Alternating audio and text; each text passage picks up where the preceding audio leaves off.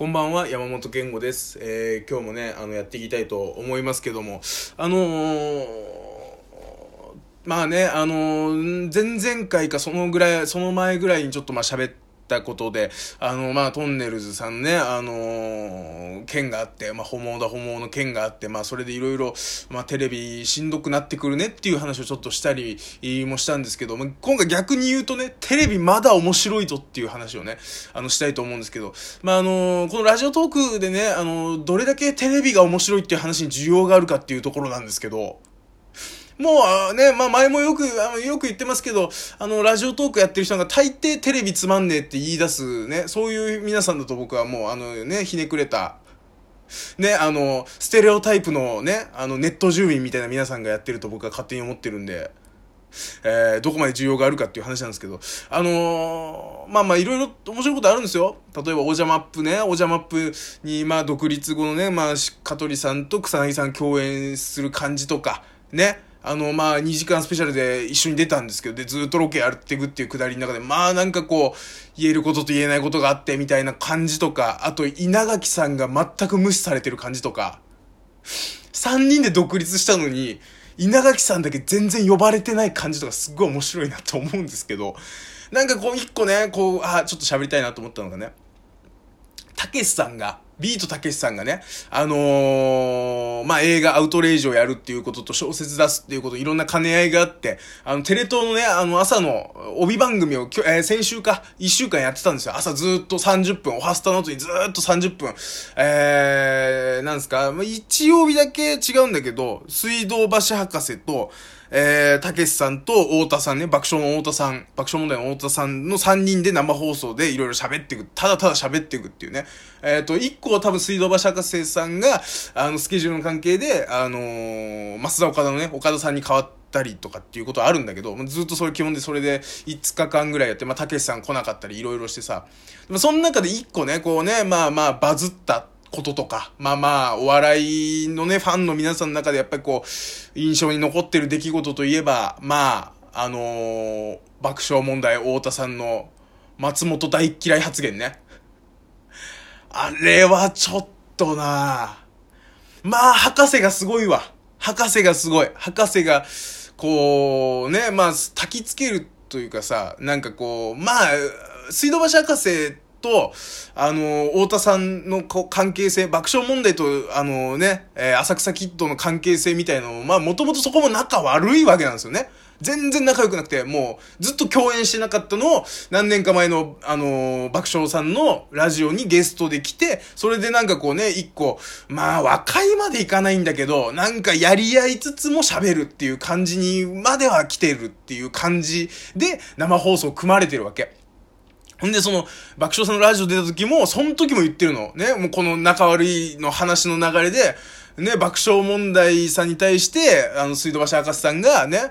あの、お前らだってダウンタウンデラックス呼ばれて出ねえだろって、ね、行くの？って言い出して、出るわけねえだろみたいなことを、呼ばれないしねみたいな、あの、田中さんのフォローになってないフォローとか。あれ、田中さんのモンスターっぷりが、こう、遺憾なく発揮された瞬間だなと思ったんですよね。その、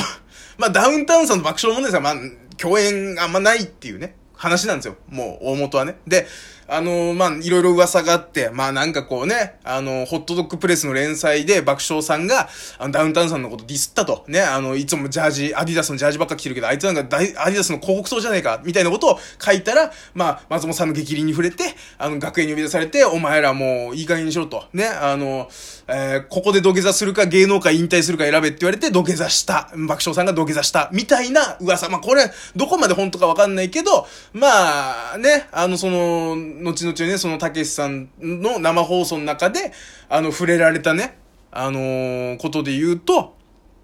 まあ、まあまあ、100%でないにしろ、ちょっと本当の部分があるんだろうなって、そう、太田さんが昔怒られてっていうことから始まってるみたいな話をされてたので、まあまあ、ね、何割かは本当なんだろうな、みたいな感じで、ホットドッグプレスの連載も本当に見つかってるんでね、記事がもう、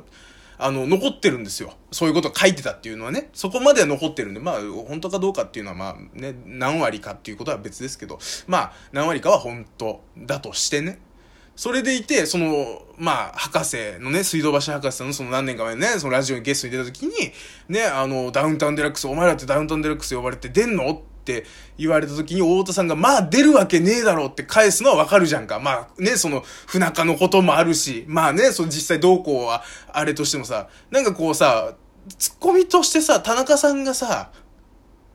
呼ばれないと思うしねっていうことの重みってわかります？あの、案に認めたことになるっていう怖くない？田中さん、怖えなって思うんだよね、俺。田中さん、俺前々から田中さんすげえ怖えなと思ってて。なんか、まあこれはね、伊集院さんとかもよく言ってんだよね。で、もう芸人ならなんとなくわかることなんですけど、田中さんがツッコミをしたことによって、太田さんの、そのね、あの悪口とか、その行き過ぎた発言がとても際立つみたいな瞬間があって、あの、ね、あの生放送で、あの、小倉さんね、あのー、ね、特大の小倉さんに、ズラの剣をね、ちょっといじるようなことを、直接言った時は、それもたけしさんがいたんだけど、直接言う、太田さんが言うっていう時があって、それ言った後にすぐ、田中さん、お前もうふざけんなよ、もう。後でこいつ殺しときますから、みたいなことを必死で言うっていうことによって本当感が出るっていう、田中さんの、田中さんのツッコミの危うさみたいなのが、なんかそのあのね、あの、博士のそのダウンタウンデラックス発言に対しても出てるなって、まあまあそれはいいんだけど、なんかそんなことも思ったりするんだけど、なんか爆笑さん面白いなって思うんだけどさ、そういうのも含めてさ。なんか今回ね、それでまあ、それ、その時と一緒ですよ。ね、その嫌い、仲が悪いみたいなちょっと話から、ね、こ、水道橋博士がね、もう俺のここの席に松松本人志を座らせようみたいなこと言ったら、ふざけんなよみたいな話があって、なで、たけしさんがまあ知ってか知らずか、え、何？松本人志のこと嫌いなの？って、あの、太田さんに聞いて、太田さんが、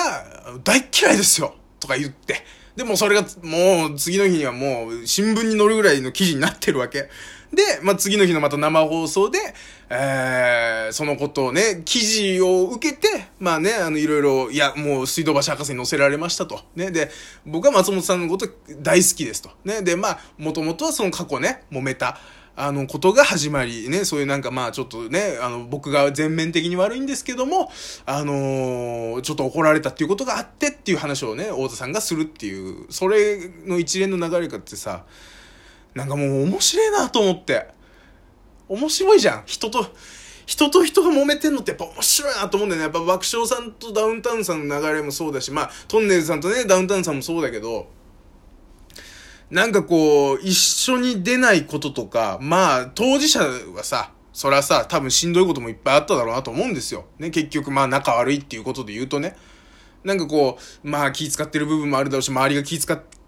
てた部分もあると思うんですけど、なんかこう、だんだんとさ、多分、過去は本気じゃんか。まあ、トンネルさんとダウンタウンさんの関係性にしちゃって、爆笑さんとダウンタウンさんの関係性にしちゃって、もともとは本人たちは別にね、その、後々これが大きな話になって面白くなるぞなんて思ってやってるわけなくて、本気で単純に喧嘩しだしてるところから絶対始まってんですよ。ね。そんな、あの、ちゃんとしたブックがあるわけじゃないし、ね、そういうところでやってないと思うんです。で、その結果、